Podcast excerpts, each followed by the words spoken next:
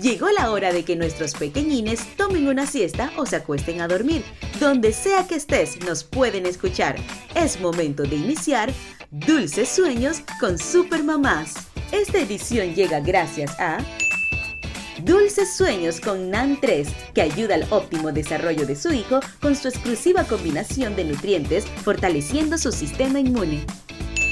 Hola, soy la conejita cuentacuentos. Hoy te voy a contar Merlín el mago. ¿Y cómo inician los cuentos? Había una vez, hace mucho tiempo en Inglaterra, los reinos luchaban entre sí por el poder de una guerra continua. En esa época nació Arturo, el rey de Uther. Con el fin de proteger a su hijo, el rey entregó al niño al mago Merlín, que se lo llevó a un castillo sin decir a nadie quién era. El pequeño Arturo fue educado por el mago y al mismo tiempo trabajaba como escudero de Kai, el hijo mayor del noble dueño del castillo. Pasó el tiempo y el rey de Uther murió sin que nadie supiera que Arturo era su legítima descendencia. Entonces los nobles pidieron consejo al mago Merlín. El mago hizo aparecer una roca con una espada clavada en el centro y escribió debajo, esta es la espada Excalibur. Quien consiga sacarla de la piedra será el rey de Inglaterra. Todos los nobles probaron, pero nadie nadie consiguió sacar la espada. Cierto día se celebraba un torneo entre caballeros en el que Kai iba a luchar, pero Arturo, entretenido con sus juegos, olvidó la espada con la que debía luchar su señor, temiendo el castigo que Kai le daría por su descuido, cuando vio la espada Excalibur en la roca, tiró de ella y la sacó sin ningún esfuerzo. Cuando los nobles vieron que se trataba de la espada mágica, no podían creer que un humilde muchachito fuera su rey y la volvió